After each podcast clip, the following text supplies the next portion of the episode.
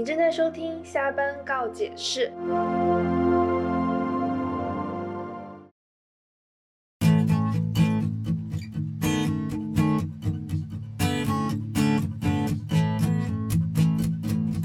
哎，老师，刚刚我的孩子站在呃最左边的尾巴上了，下一个照片麻烦让他站到 C 位。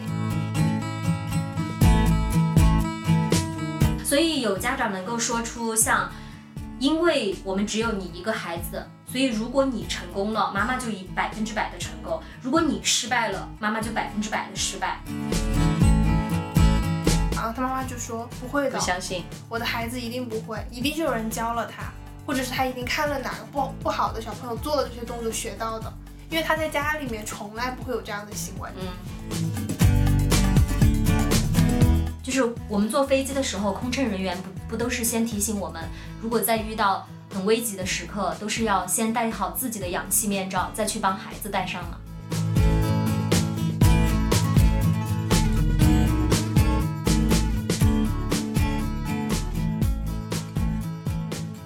对，说到过度参与嘛，我觉得就是，其实很多是从孩子比较小的时候，他就过度参与，可能开头呢只是比如说生活中的一些，比如说吃饭、穿衣这种层面，然后到了后面就就是因为他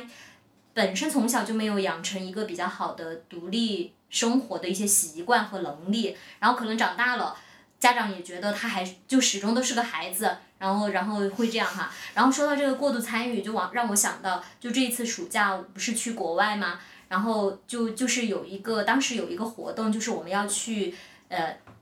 那个探那个火山的岩洞，嗯就那个岩洞它是一个天然的，然后在里面最窄的地方呢，就真的是连小。比如说，连一米三的小朋友都要弯腰才能够过，嗯，就是所以所以那个岩洞是有幽闭恐惧症的人都不能进去的，嗯嗯对，然后而且里面它因为是纯天然嘛，所以没有任何的灯啊、光啊那些，所以每个人都要自己带，比如说头灯、手电啊这样的东西，然后而且必须戴手套和头盔。然后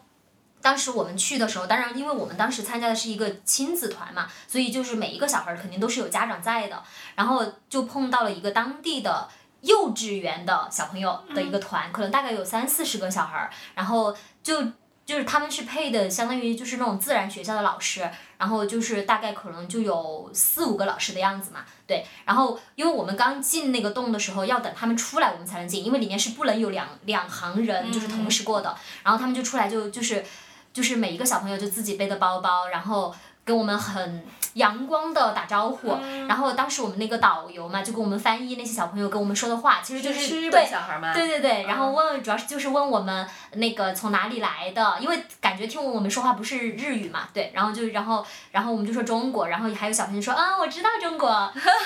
好 然后又很奶气，然后而且就是呃那个导游就问他里面吓不吓人，然后有有有小朋友就说不吓人，但是很黑，就这种 对，然后不，其实我想表达的是哈，就是我觉得当时其实有一点还是很触动我的，就是他们真的就是幼儿园的小孩儿，很小。因为你看他身高也很小，然后说话也是那种，就是对对对，而且一句完整的话可能就是就是不是那种一句完整话的那种表达，对，但是他们每个人背的书包里面就他们会自己准备他们的头灯，然后他们的那个饮用水，然后然后或者需要的一些其他的一些东西，对，比如说防晒衣啊，包括这些。就完全是没有家长参与的，但是我们这边的话，就是都是有家长嘛，对，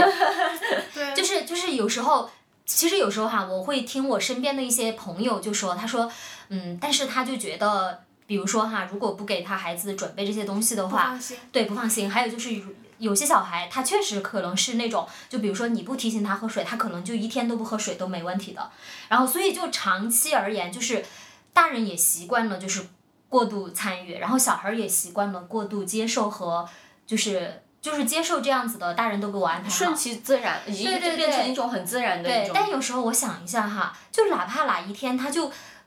把他咳咳到不行了，我觉得他一定下一次就会记得。喝水，所以，所以这个就是我有时候就会想，我有我以前小时候，就是在我小孩儿比较小的时候，我也会觉得要提醒他，而且就一定要跟他，就有时候他可能在玩一个什么东西，我就会跟他递一个水过去。我现在不会了，我觉得他，对我觉得这是人的本能。他如果饿了渴了，他难道自己不知道吗？但是我妈小时候就是用吓我的，哈，哎，也有一些家长就这样的。我妈小时候就是吓我的，因为不因为我小时候是比如说生病吃那种，比如说那种，呃，那个叫那个叫有那个叫什么。抗可能就类似于抗生素哦就要之类的，多喝水是吗就要多喝水。嗯我妈就会吓我，就说，比如说我哪个器官就要，她就会把衰竭她就会给我对，因为我们家有那个人，因为我妈医院里面的嘛，嗯就会把那个人体模型吗？我们家里有模型，哦，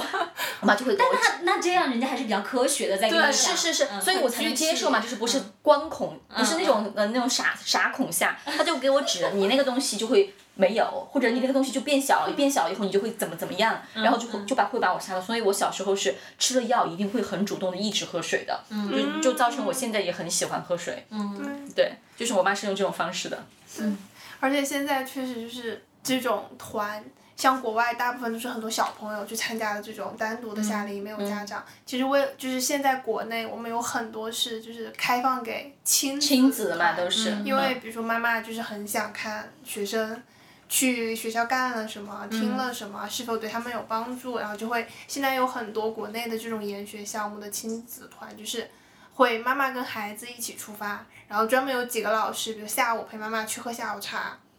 然后再有几个老师带着孩子去啊，可以做自己的事儿那种，对对对，去学校上英语课呀，或者怎么。然后我因为我身边有个朋友就是做的这种艺术的研学，然后他们今年就带了一个团去，哦，带了三次的团，然后去新加坡，全部都是这种妈妈参与的亲子团。然后反正最极端的一个家长哈，我听到这个故事，我自己还就是让我还是挺挺震撼、挺震惊的，然后也让我也会有点感触，就是他这个家长就是全程。呃，就是很主动的就问孩子表现怎么怎么样啊，然后先开始还是比较顺利，然后后面就是他们在新加坡去了一个就是那种私立的中学，然后就在学校跟那种就他们本地的学生一起去上课，然后老师就反馈说，嗯、他的孩子有一些不太好的习惯，比如说会比中指，然后比了中指还会骂人，然后他们就把这些信息反馈给到这个学生家长，然后他妈妈就说不会的不，相信，我的孩子一定不会，一定是有人教了他，或者是他一定看了哪个不不好的小朋友做了这些动作学到的，因为他在家里面从来不会有这样的行为。嗯。然后他就不信，然后但是那边的老师其实就是就很确认嘛，然后也告诉他妈妈了这样做的后果，就说如果明你要教一下你的孩子，如果明天那孩子在学校的时候还有这样的行为的话，我们可能会不不会再让他进学校了。然后他妈妈就是完全没有教育，就第二天还是照样乐呵呵的把孩子带到了学校，然后这个孩子还是就是比中指骂人，然后这个学校的老师就把就是他们每间教室其实都是有摄像头的。然后就把这个录像放给了家长看，然后明确的告诉他很抱歉，你的孩子不能再进入我们的学校了。然后他妈妈可能在摄像头里面有看到，就是这个孩子骂的可能不是他们同行的人，然后可能是骂的当地学校的人。然后他这个妈妈就当着很多家长跟老师的面问他的孩子说，就他孩子比如说叫小 A 吧，我就简称小 A，、他说，小 A，你是不是在学校里头骂的是日本人，骂的是不是日本小孩？你骂的很好。当时瞬间，就这个研学他们带团的这个老师马上就跟这个家长的孩子说，他说麻烦你们到隔壁的教室，然后就跟这个新加坡当地的老师道歉。因为在场的所有人，因为他其实都听得懂中文的，嗯在场的所有的人，包括我觉得有些家长，有些家长是笑了的，有些家长就觉得很尴尬。肯定啊，对，然后我当我听到这个的时候，让我很震惊的是，难免会觉得为什么现在有很多的年轻人不愿意去生小孩，不愿意就是让小孩去承担在这样的这个环境下，因为我觉得让我想一想，如果我现在变到了一个就是小时候的一个状态，然后我听到了这些，我可能都不知道我会有什么样的感触，或者我的这种环境到底我会面临什么样的一些环境。就包括现在有些家长，他们还会就是监视，比如小朋友他呃看手机，嗯然后他浏览哪些网页，嗯嗯，然后就去就是翻他手机，他看过什么，看过什么。对对，但是其实很多家长不知道的是，现在很多小朋友去耍玩那些什么抖音啊、嗯，快手啊、这种 A P P，超溜。不是，是啊是啊而且他们的账户都是家长的，所以他们看的内容就是家长看的内容。对对，嗯，还有就是很多小朋友，他们其实，在一小时的时间里头浏览的视频，其实大概可以浏览一百多条。你你家长其实也没有办法去怎么辨别你一百多条这个孩子到底接收了什么样的信息。嗯嗯但像这个研学的这个家长这个事情，反而就让我还会觉得就是。啊、成年人的这个教育的观念，嗯嗯就在我看起来，真的但其实我觉得，嗯，这个当下的话，那个研学的老师其实是可以把这一次作为一个比较好的一个教育的契机的。嗯，对，因为因为刚好就是我也是听到有一个就是外地的一个一个家长嘛，然后当时他说他们他选他是给他女儿选就是读小小学一年级，然后就在当地选择了一个国际学校，然后上上的 IB 课程，然后他就跟我讲到。就有一次也是涉及到一个台湾小孩儿的一些问题，其实有点儿类似这个，嗯然后就是大家有一些就就是有一些不不同的那个，然后嗯，然后他说当时就在短暂的时间内，他他们家委会就是有一些，反正可能因为观念不一样，反正有点儿推波助澜把那一个事件，然后但是为什么让他坚定觉得他选择这所学校没错，就是因为当下那个学校做出的及时的反应，啊、就是就是其实把这一这个作为了一个很好的教育契机。嗯，对，刚刚说到那个那个就是关于那个，哎，说啥？就是就是研学吗？不是不是不是，就是那个呃那个看别人看小孩小孩的那个、那个摄像头对是刷刷的那些东西，哦对，就是我我觉得其实。嗯，就像我们那一代哈，可能家有些家长喜欢偷看我们的日记，然后我觉得现在的家长就是喜欢偷看小孩儿的，就就是比如说大一点的，他确实有微信的啊，或者有什么 QQ 啊那些，嗯那他真的喜欢偷看他的那个聊天记录，聊天记录、嗯朋友圈儿，而且因为你知道孩子很多他是要屏蔽家长的嘛，然后有时候家长就通过家庭里面另外一个成员，比如说他的什么表哥表表妹那种那种就是那种成员来去看他，真的，然后先等会儿想讲一个我尴尬的事情。然后，然后包括就是我就是我知道的很多有家长，就是他可能出于其他的目的哈，他在跟小孩分床睡的那个阶段，就比如说可能一二年级的时候，他会在他孩子的房间里面安一个摄像头。其实我当时听到，其实我是有一种不适感的，但我发现，嗯。不是不是少数，对，而且他们可能是觉得是想要晚上看他有没有乖乖睡觉，会不会偷玩什么东西，然后呃或者嗯有没有比如说可能有一些是看有没有踢被子或者之类的哈，但我觉得哈就是我因为我觉得我们也是从小孩过来的，我觉得我觉得老是有一个东西在那儿监视着你。我觉得哪怕有一天晚上我可能不想睡觉，我就是偷偷的看了一会儿什么东西，嗯但我觉得就是我觉得人在成长的这个过程中哈，他一定要有一些自己的那种空空间，或或者真的其实就是隐私啊。嗯，我对觉得就是对隐私。对，而且现在的大人都更需要自己的空间，何况小孩子呢？他们会觉得小孩不行，就是很多大人会觉得你需要啥空间呀？就他们内心真的是这种想法。我就刚刚不是我讲了个小少人的事儿嘛，就是因为我刚开始我爸爸有微信的时候，是我给他开通的微信，然后我就很条件反射的把他的那个嗯朋友圈给关闭了，意思就是不看我的。然后结果他自己不知道怎么调，就调到可以看我了。然后我看打开了第一个就是我不想回家过年。然后我爸的 你没有写什么不想见亲就就就？差不多就这个意思哦。然后我爸就问我：“你是没有钱吗？没有钱给压岁钱吗？”我说：“那你就拿着来吧。”超尴尬，我跟你讲嘛，对，因为那个时候不是刚开始有微信嘛，嗯，对你讲的这个，我还想到是挺有趣的一个事情，就是现在其实很多国际部嘛，就是会收学生的手机，就是收的很严，就让他们可能如果真的是有很紧急的事情的话，就直接联系班主任，然后班主任去联系他们的家长。嗯所以他们在收手机的话，他们平时现在像很多国际部。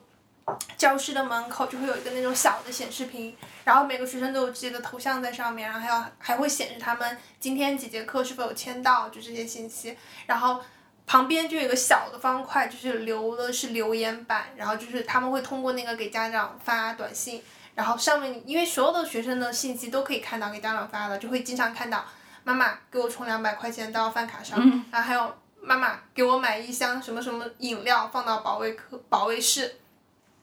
然后刚开始实行的时候，其实有些家长不知道，以为那个就是他孩子单独的一个小的显示屏，嗯比如说经常就会看到让充了饭卡之后，妈妈就会下面留一堆你要吃，对对，你要吃什么什么菜，然后你要你要还要吃一点水果，有没有收到我已经冲好啦，怎么怎么样，然后午休要睡好什么的，一直在下面留。写小作文儿对。对对，然后真的没有办法，所以班主任专门在开班会的时候就会强调，他说这个显示屏的话是我们所有的学生都可以看到，我们所有的老师也都可以看到，每一个过走廊的人都可以看到，哪怕是保洁阿姨。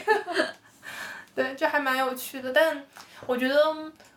没现在，但是收现在好好好方便哦，什么的就传递消息的那个方式。因为我就想到，因为前段时间我们还被嗯有个投诉嘛，嗯投诉的就是因为嗯你小孩参出去参加那个夏令营。然后是一个纯英国式的，就是不是那种中方带出去的那种夏令营，所以其实海海外那边是没有习惯去给你们中国家长汇报行行踪呀这种的，然后家长就来投诉，就说的是学生到了以后，你们都没有在群里面发任何照片呀。各种消息啊什么的，我们说学生不是都办好了，就是我们都给他们办好了卡的，学生可以自己联系你。他说不行，我要你们给我们发动态，就是你们要给我们发下照片啊那种。我就想到我们以前出去，我出去的时候，但是那个时候很神奇，就那个时候会有接机，就是都就是会会有人在当地陪着你，就把把你送到哪儿，但是也没有人可以联系父母。就那个时候也没有微信，你想一下嘛，那个时候都是我们到当地办好了所有的东西，然后再跟父母联系。那如果是现在的家长，不是要疯？但你知道吗？其实现在更多的家长选择的这种英式的夏令营会是什么？就是像有中国的一个校方，然后带着孩子去，嗯然后就每天会给孩会拍孩子今天吃了什么，然后发在他们的所有的对他们就要想要这种，对，然后你知道现在有。很多家长会提各种各样奇怪的要求，比如说我觉得是现在很多机构也越来越卷，对，真的很卷服务，对，然后会发这种服务其实有没有必要？大家都没也没有想过因为它这个问题。迎合迎合家长对呀，啊因为家长需要啊，比如家长就会在群头提要求，就是老师你可不可以就是让呃嗯我的孩子多拍几张正脸照，还有还有就是哎老师刚刚我的孩子站在呃最左边的尾巴上了，下一个照片麻烦让他站到 C 位，啊，真的有，哦，真的有，我我之前他们考虑一下另外的家长。但是我我我我我觉得这个这个反正这个画风是很很很熟悉哈，但是更多的家长会是那种，就比如说他会他看到照片以后，他会提醒老师，他说。老师，你跟他说一下，他那么热，把他外套脱了嘛。啊，对对，就是那种，就是那种。真的是，因为我之前听着，就是他们有些说通过照片，他们还要看老师偏不偏心，照片出现的频率是不是老师真的不好当啊。是不是比其他的人低了？人那个重心那个主角永远不是什么什么，就是他们会去说老师是不是偏心。我说是不是想太多了呀？其实有些时候，比如说那个老师在汇报，比如我们今天参观了什么什么什么，然后发发发进去的照片，可能就只有一两个学生，然后马上其他学生的家长就会问，哎，我们家孩子是没有在没有进去吗？我们家孩子在哪里呢？我们家孩子怎么怎么了？这些家长都不上班了是吧？对，真的，上班摸鱼啊，怪不得。那如果是这样的话，我就怪不得有些人不要这种女性了。我就一下有有一种，哎，是不是这种言论会被骂呀？应该会，应该会。然后我刚刚突然想到一个一个很搞笑，就是突然小时候一个画面浮现出来，就是我我爸爸妈妈以前看就是监督我的一个点，就是因为我有段时间特别喜欢看电视，而且喜欢看那武打片。他们出去了以后，回来的第一件事情就是摸电视。摸电视，电视机。对，因为我们那个时候娱乐东西太有限了回来第一件事情就是马上摸那个电视机屏幕是不是后面是不是热的。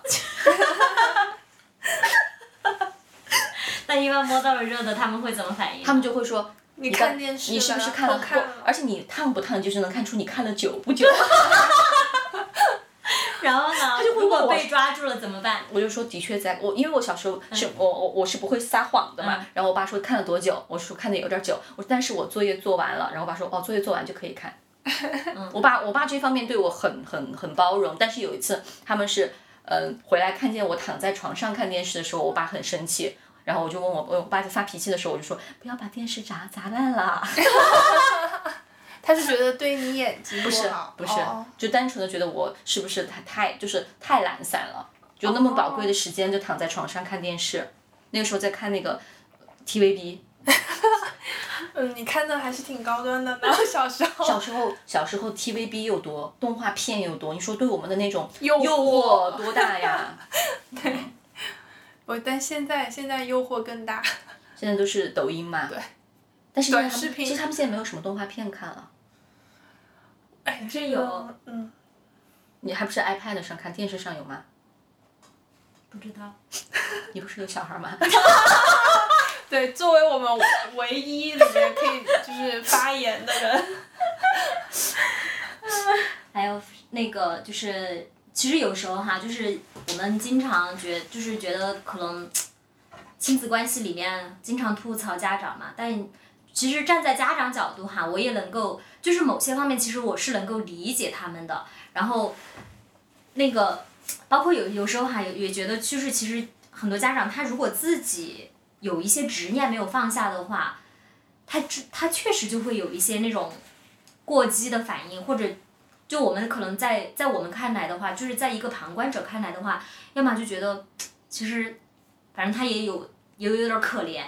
比如说上次那个这可怜之人就有可恨之处。对，我知道你马上要说这句话我觉得这个还是真的很验证。哎，那个就是，就之前有一个学生他出国留学嘛，然后呢，就是已经挂科了嘛，然后他也只有就是告诉家长，就是因为因为他也怕最后比如说毕不了业啊这些，然后呢他就他就跟家长讲了，然后家长其实也没有办法，那就联系到就是原来出国留学的这个顾问老师，然后看问有没有一些什么样的方法，比如说跟学校解释一下，因为国外他其实。他也不是说以最后一次期末考试来打分嘛，嗯，对对，然后就看比如说在在中间的一些项目或者是一些呃那个平时的表现里面，能不能对能不能有一些可以争取的点，然后呃反正那个顾问老师就因为有有学生学生是在国外嘛，所以大家就连线在网上然后沟通的，结果就是从一开始沟通，然后就是。家长和学生就因为一个事情就是一直争论，然后，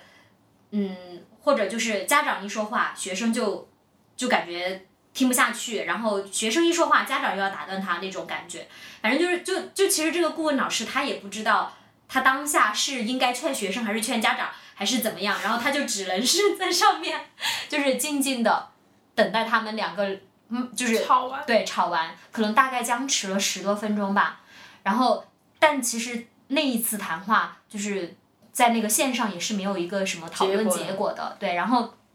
完了以后，那个妈妈就是可能又比较心平气和的时候嘛，然后又私信了这个老师，然后就说。呃，可能他们当时想的那个申诉理由，因为是觉得学生可能在那个呃当时的那个那一门课的那个形式上面不是很适应，然后怎么怎么的，就比较比较偏学习方面的嘛。然后那个妈妈呢，她就说，她说老师你能不能够跟学校解释一下，就说是，嗯，最近因为就是相当于他和爸爸，就妈妈和爸爸的关系不是很好，然后所以呢就影响了孩子的一些情绪，啊对，然后就让他所以在学习上就分了影响影心，响了状态。对，就是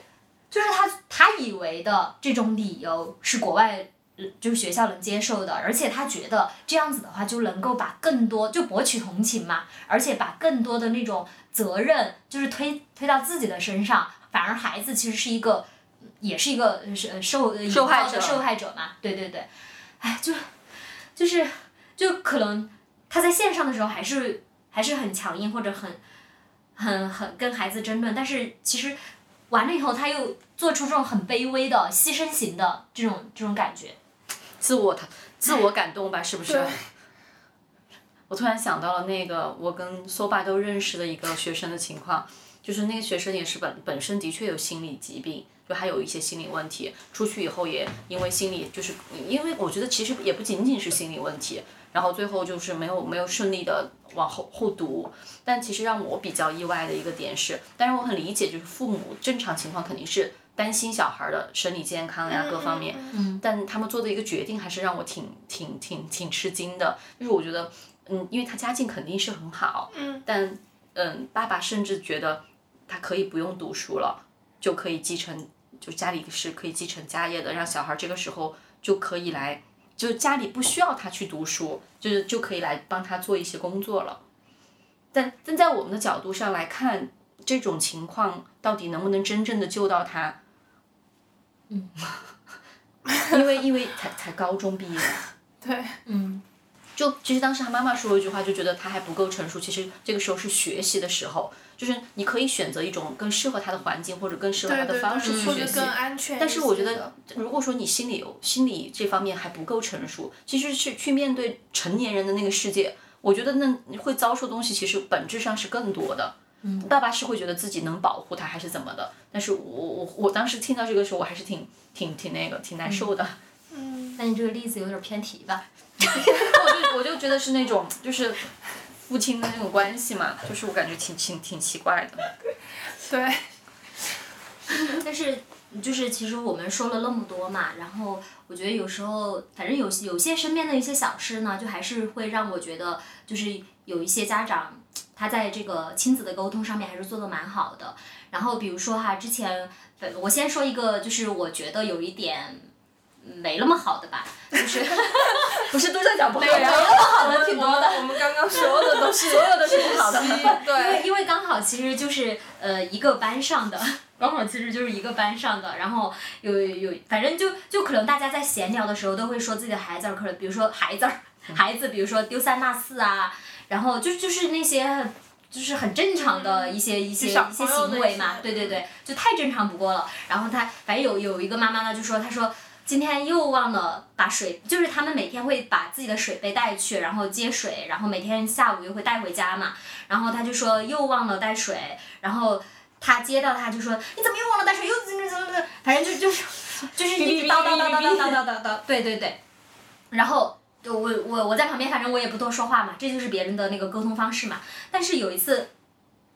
就我跟那个嗯。带着小孩跟他的同学还有他的家长，然后一起出行的一个过程中嘛，就是，嗯，小孩就比较调皮嘛，然后呢也比较多动，反正在走路的时候呢，他妈妈正在说什么的时候，他就一下打过去，然后就把他妈妈的手机直接打地上，关键就是碎屏了，嗯，然后，然后哇，我当时就觉得，嗯，就是还是有点惊讶又尴尬，然后呃，但是当时哈，他妈妈真的，当时他妈妈就。把手机捡起来，真的，他情绪特别的温和和稳定。他他当时第一反应是看还能不能用，就屏幕坏了嘛，然后他看还能不能用，然后但是他没怎么说话，所以我能够感觉到小孩儿他深刻的意识到对自己肯定做错了，嗯，然后而且他妈妈是在这之前是提醒过他不要就是不要那么废嘛，然后不要那么乱动啊那些，然后而且我觉得他可能是。正在等待他妈妈是不是在酝酿要爆发，然后所以小孩儿当时我我感觉他是想要哭了，所以我在旁边也没有多说一句是其他的话，然后他妈妈就开始检查就是那个破碎的地方割不割手啊那些，然后马上他他他就他也意识到自己小孩儿可能那个情绪马上要要哭的那种，然后他就说嗯他就说没事儿，我看一下我的那个碎屏险就是覆没覆盖到现在，就是先。补救这个这个东西，看能不能换嘛哈。然后呢，他就说看能不能用，如果暂时能用的话，就不用就不用我，因为我们当时在外地。然后他说就不用马上换。然后同时呢，他又拿出手机，就是搜索附近的就是他那个牌子的那个专卖店。然后，嗯，好，我觉得就是我们都没有说话后面，然后他就做了这些事儿以后哈，然后我们就还是在往前，就是朝着目的地在走路嘛。然后，然后呢，嗯，那个孩子。他妈妈就去安慰他，他说：“你看，其实他说手机因为坏了就坏了。他说妈妈其实也很生气，而且我提醒过你不要乱动。他说但是已经坏了，我骂你也没有用。他说在这种时候我就要想一下，我可以做哪些步骤，对，来来让我们在外地，比如说也不影响打车，也不影响对住酒店这些。然后我就觉得其实就是一个很正面的，就是这个错误已经犯了，然后。”你再去，就是当下你再去发现你的情绪，我觉得不是说你不能有情绪哈，就是其实小孩儿对小孩儿觉得他妈妈生气，都是很正常的，对。但是可能当下我们应该先梳理一下这个问题应该怎么解决，我们觉得这就是一个很正面的，对。而且而且这个对小孩儿的的影响肯定是一个正面的影响，就是他能知道遇到事情以后，对，什么东西才能解决问题。对对，而且他当时是一定就是他确实是觉得很抱歉的，就是那种感觉。而且他妈妈也给很多成年人做了一个榜样，就是情绪稳定的成年人是怎么解决。太少了。对，就所以说 就给成年人做榜样嘛。对对。挺难的，其实。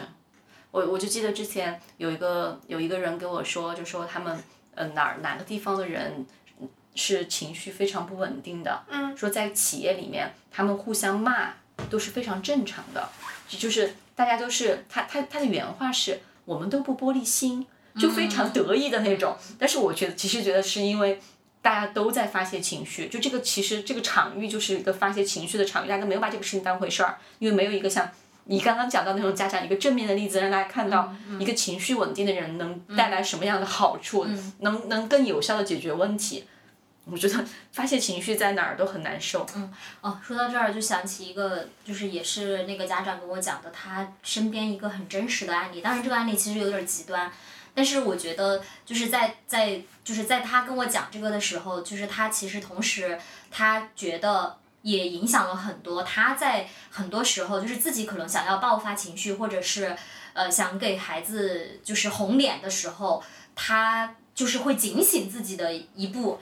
呃，当然这个案例有点极端哈，他跟我讲的就是说他们单位里面有一个同事，就当时在疫情的时候，小孩儿就在家里面是上网课嘛，就有好几个月都在家里嘛，然后他就是就是成年人就父母也都在家里面就是办公，所以就有很多比如说关于学习、关于生活琐事、关于生活习惯方面的一些冲突和摩擦，然后可能孩子也正好处于一个。比较敏感和叛逆的一个年龄阶段嘛，然后是个女孩子，然后呢，她就是头天晚上就跟妈妈拌了嘴，然后可能当时也是那个那个就网课，然后学习压力比较大，作业也比较多，然后可能上课效果也不是很好，所以各种就是就就是很混沌、很乱、很混乱。然后嗯，第二天早上呢，那个孩子就到他妈妈的门口去叫了一声他妈妈，他妈妈是醒了的，但是因为头天晚上的气，他觉得还没有过。所以他就没有回应他孩子，然后这时候他孩子跑到那个阳台上就跳下去了。嗯。哦，这个小孩儿，对，但是可能是很多这种原来他心里的一些情绪，到那个点，对和精神问题是没有发现的。但这个事件也是就是今年来，包括特别多的那对，包括四川呀，包括很多城市都会有小学的案例，就是因为作业嗯，过量，然后也不是过量就没有完成，然后跟父母吵承受不架了嘛，对对，然后又因为自己一些，比如说朋友啊，嗯以以什么原因，然后就对从阳我觉台直接就跳下去了。对他就是应该还是两三年了吧，就是他一直就是有时候哈，就是谈，就是可能在自己还没有崩溃跟身边的人聊起的时候，他最悔恨的就是如果那天早上他应了他孩子一句，嗯，他说都可能不会。对，哎，我觉得真的就是如果人遇到这样，就是真的，哎，但这个这个，但这个我觉得也就是他就是现在看哈，放过自己，就是他就过了就过了，因为有可能也不是说他应了那一声，应该是他孩子从小可能长期的对长期的但是的确如果不经历这个事情不得经历这个事情，可能他也不会做改变。嗯就是我觉得有些时候就很很很挺残酷的，就是意识不到，就是自己在那个里面他是意识不到这些事情的。对，但是确实也是要发生点什么，你才能。只是这个发生的事情太太那个太太大了一点，嗯，所以所以有时候就是也要把，不是有时候就是我们成年人都还是要反思一下，就是就是要把这个幼小的个体。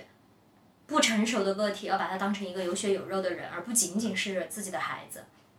嗯，就是不不要把他当成父。我觉得有时候就是成年人太，就说难听点，就是太自以为是了。嗯，就是他在自己的认知里面去想象孩子，就是那个那那有有些时候做的那些事情，其实还是 太自以为是了吧？对，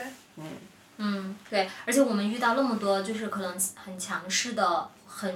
很有控制欲的家长哈，我觉得就是如果说要反思可能更深的一些问题的话，就还是有一部分原因是，其实我们因为我们中国的社会的话，就是这个独生子女的差不多有三十七年了嘛，这个历史，嗯嗯就至少我觉得可能有一半的子女吧都是独生子女，对，那所以呢，就是在家庭的教育里面其实是比较分裂的，比如说可能对于一个女孩子来说，其实感受不到那个，就对，就对于一个女孩子，可能她从小父母对她的期望就是既要望女成龙，又要望女成凤，啊就是就是这种我还以为有好的呢，因为我觉得独生子女有好的一面，就是我们感受不到那个，就是嗯，就是那重男轻女。哦，嗯，然后但是也，反正就是要把，就是把，可能，因为他就把所有的一个呃希望，还有可能就是对生命延续的一个寄望，都是放在一个孩子的身上，对对，所以有家长能够说出像，因为我们只有你一个孩子。所以，如果你成功了，妈妈就以百分之百的成功；如果你失败了，妈妈就百分之百的失败。对啊，好功利哦。但是你 不是功利，我觉得就是如果你是那个小孩儿，我觉得压力真的太大了。但是我要是那个，我觉得我是应付不过来的。我要是那个小孩，我就问妈妈，那什么叫成功？不，妈妈，那你百分之百成功了，就是我百分之百成功了，你都没成功，你凭什么要求我成功？对，本来也有很多父母就是自己没有实现的理想，对要要让孩子去实现嘛对对，这个这个对这种话感觉都说烂了。嗯嗯，就真的不想再打着爱的那种旗号去做嗯，那种对对你你真的是本来是不爱的那些事，就是其实，在我们来看，根本不不是爱的事情，对对不是出于爱本身。就是就是，而且就是就是就说那个很多那个九五后，还有包括零零后嘛，就觉得就是就是说他们，反正就是有一些对他们有一些诟病嘛，然后就说他们比如说太以自我为中心，觉得他们是世界的就就是宇宙的中心啊那些，然后但是那天就听到那个有一个老师就说，他说但是其实你要想一下，就是因为有可能他们。并不想做这个中心，是因为可能他们在从小成长的过程中，父母就是以爱的名义把他们定死在中心，他们其实可能应该有很多可能性的。哎，说到这个，嗯我就突然想到，我之前有个有个学生，当时说了一句非常搞笑的话，就是因为他他其实嗯，他一来给我的感觉就是像一个从小被惯养的小孩儿，嗯结果他妈妈来了以后，就一直在给我哭穷，就一直在给我说他爸爸和他是在硬扛。然后爸爸妈妈有多劳多多多多困难什么的，然后他女儿就马上说了一句话，等于你们一直是假的抚养着我。哦，对，刚刚包括加二的那个，就是你说有一些孩子的反问嘛，就是如果你如果妈妈你成功了，嗯我我怎么怎么样哈，就是其实现在有一部分有孩子的问题，也是因为不是也是因为，就是也出现在了，比如说妈妈很优秀，嗯，对，嗯因为她比较优秀，她就觉得你也可以做到，你为什么不能做到？而且你你现在的条件比我当时可能还更好。对对，这句话是这句话。我们那个时候怎么怎么样？你现在的条件，爸爸妈妈给你东西多么好。对对对，但是其实他可能就是有时候作为旁观者哈，你会觉得，就是就是他因为有那么多的反问以后，其实你很客观的来说，其实本身孩子可能他能力就没有他想的那么好，对。但是他可能就没办法承认他孩子的普通和平庸。对对对，嗯还有还有就是都不一样，嗯，还有就是，我觉得还有就是，有些小孩儿他自己想追求的东西，跟妈妈想追求的东西其实是不一样的。对就定义的这个东西本身，成功或者说想要的生活，对本质上就已经有了很大的区别。对，嗯，所以一直都说要尊重个体，尊重差异嘛。嗯，就是就是，其实我觉得哈，就是放过小孩儿也是放过自己。对 对对，而且而且就像在大自然里面的话，你一片一片森林里面，有的小孩儿他可能真的就能长成参天大树，但有的小孩儿他就他就真的只能当一棵小草啊。但是也挺好但是我的呀觉得对啊，这样才是一个健康的生态呀啊。对啊对啊，嗯而且安于现状应该是对现在这个社会来讲一个最好的状态了嗯。呃，这句话可能很多家长马上会反驳你，而且他会觉得，那为什么你为什么我的小孩要当小草，我的小孩为什么不是那棵大树树？对对对对就太多还是太多比较，或者说就像说的，呃，就是把过多的期望，就是定义的成功压在小孩身上，嗯，没有去尊重，还是就最后其实就是没有尊重个体的成长和发展，对，嗯，还是想按照自己的意愿嘛。对对，嗯，所以就是我觉得，但说到说到说到这儿，感觉快要结束哈，就觉得那那真的就是无解嘛。我我 不想听到这句话，但是的确是这个样子。不，我觉得就是，嗯，比如说我作为家长哈，我可能就会适当的转移注意力，我觉得这是一个方法，而且而且可能还要就是在日常琐碎的生活中，还要刻意不断的经常提醒自己，就是不要把所有的注意力都放在孩子的身上。对，那比如说作为家长的话，你与其把全部的这种业余时间和精力都花费在，比如说鸡娃上面，我觉得不如先学会就是善待自己。然后这个善待自己呢，就是也是，比如说让自己去学习和接触一些，哪怕是一些，比如说现在年轻人的想法或者一些新的，对你可能不。嗯，原来没有了解过的领域，这样你可能会不会跟孩子就会多一些话题，对，然后呃，包括可能比如说嗯。挪一点精力到你的夫妻关系上面，或者是，对，比如说作为爸爸的话，可能你多照顾一下妻子的情绪，然后包括，嗯，就是作为妈妈的话，是不是应该也要留一些足够的时间来休息、来社交、来聚会，来来滋养自己的情绪？就像我觉得，就像有一句话哈，就是，就是我们坐飞机的时候，空乘人员不不都是先提醒我们，如果再遇到。很危急的时刻，都是要先戴好自己的氧气面罩，再去帮孩子戴上嘛。对，我觉得先做好自己吧。嗯。而且我挺挺开心，听到你说的是善待自己，而不是先要激自己。哦。嗯。就还就听到起还听到还挺挺开心的。好吧，今天就这样啦，拜拜。以上就是本期节目的全部内容。你还可以在小宇宙、喜马拉雅、Spotify、Podcast 上关注我们。感谢收听，我们下期再会。